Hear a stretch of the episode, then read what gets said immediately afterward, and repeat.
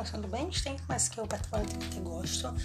Falaremos um pouco sobre a formação dos Estados modernos, também conhecidos como Estados nacionais ou simplesmente países, né? Que para acontecer isso a gente tem que ter, ter um território bem definido, um idioma bem definido, leis, uma padronização de pesos e medidas, uma mesma moeda e impostos que muitas vezes eram muito caros naquela época, né? Também o rei. O rei significaria que símbolo daquela política centralizada, né? De um governo só, não só não mais vários reinos. Mas primeiro, o que foi que levou à crise feudal? Feudalismo acabar, o que levou à fim da Idade Média e início da Comunidade Moderna? Primeira a peste. Não, a doença em geral, muita peste negra. Os hábitos rudimentares, é, quando eles existiam, né?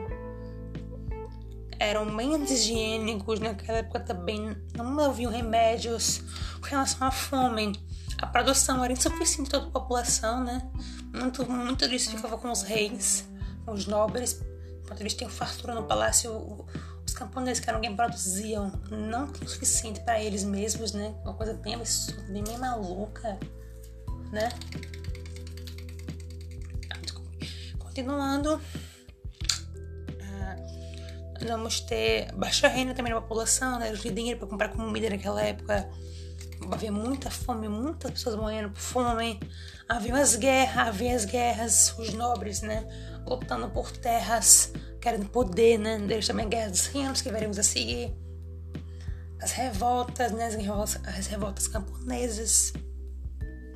Da fome é que vai acontecer no século XIV, vão se reunir quase todos os camponeses juntos para lutar contra isso. Só que daí os nobres eles vão ficar com medo. Daí vai haver uma aproximação entre eles e o rei. Eles vão enviar cartas. Aí vai ser, vão ser deles, os nobres, a burguesia e o rei, para surgir o Estado. Eles queriam o direito de manter a vida e propriedade privada.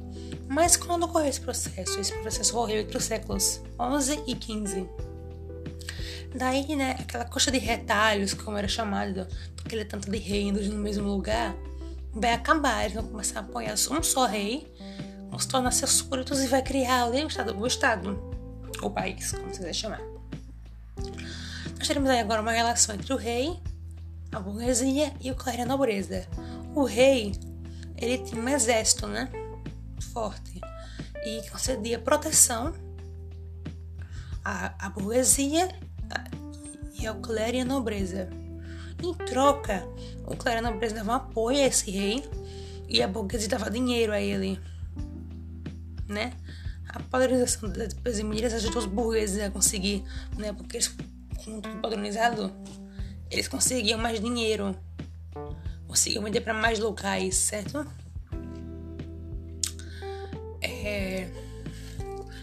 Daí o rei vai garantir o bom andamento das relações sociais entre eles. A burguesia vai fortalecer o poder do rei, fazer aliança com a nobreza, né? E vai sinalizar a política consolidando as monarquias. Não somente a burguesia, mas tudo né, o, a, o, o rei vai precisar disso para conseguir adiante. A relação entre o rei e a nobreza é chamada de estrutural, porque eles formam a estrutura do Estado, né? a, a classe alta.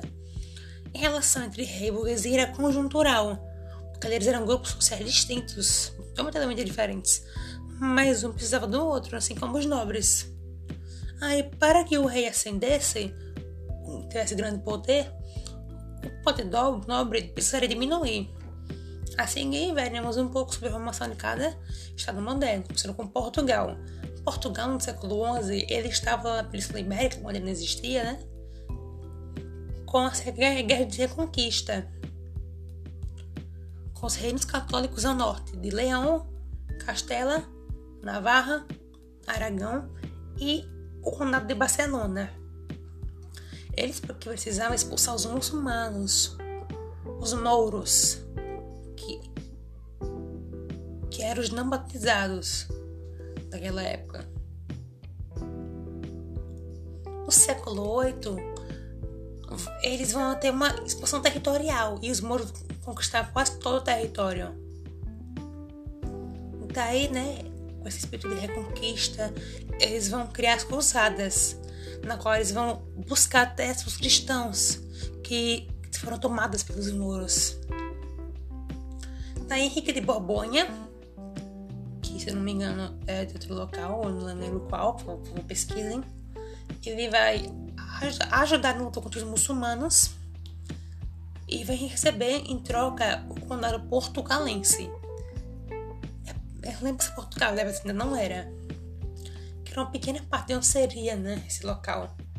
Depois nós temos Afonso Henriques, que era filho de Borgonha, e vai libertar Portugal da Espanha, com sua independência em 1139.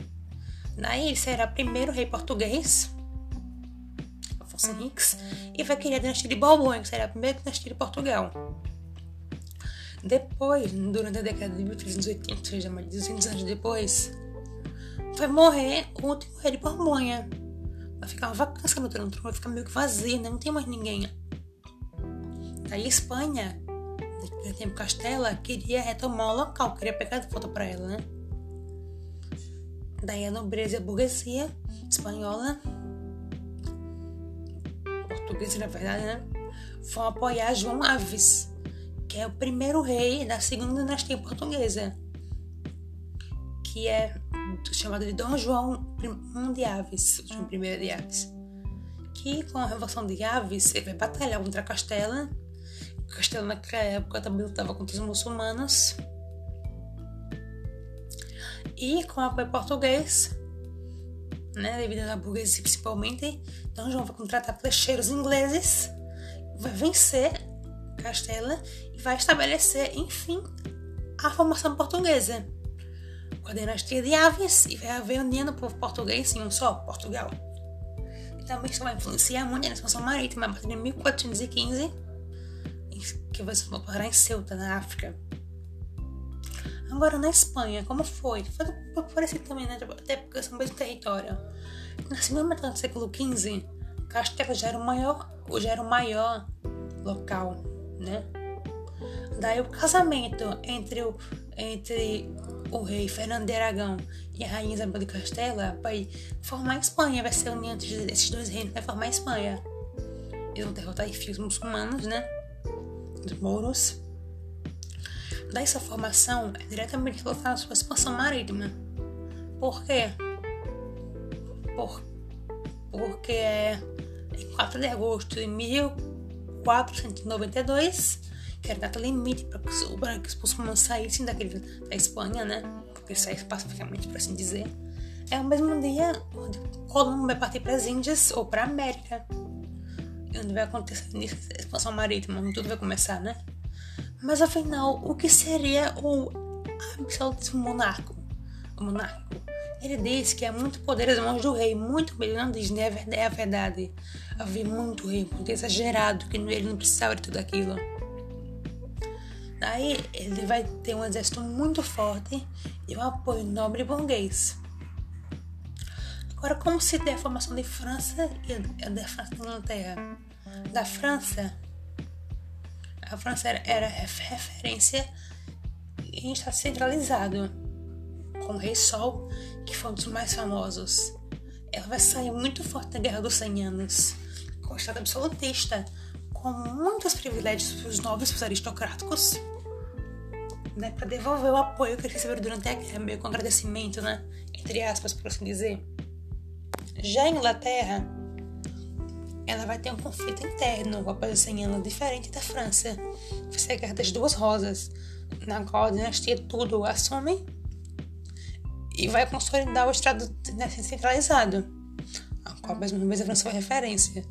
A nobreza será enfraquecida, a, a burguesia com conceito mais forte, e a Inglaterra vai ter a burguesia europeia mais forte. Mas afinal, o que foi a Guerra dos 100 Anos? A Guerra dos 100 Anos, na verdade, durou 116 anos. E foi uma série de conflitos entre franceses e ingleses. É, os franceses eles lutaram pelo fim da presença inglesa em seus territórios. Daí essa guerra que determina o território de ambos até hoje. Daí eles conseguem expulsar os ingleses, a França vai vencer, né? Com o apoio de Joana d'Arc, santa da Igreja Católica. A nobreza francesa vai enfraquecer, eu falei mais uma vez, o rei, e o rei, consequentemente, vai ficar mais forte, aumentar os impostos, vai criar a talha real. Deve ser um coisa relacionada a impostos, né? Que eu não lembro o que é. Vai criar um grande exército e vai derrotar os ingleses. Certo? Aí nós temos aqui, por último, mais algum, vai ser algumas informações de forma mais curta. A Holanda, no final do século XII, vai se, vai se libertar do domínio espanhol.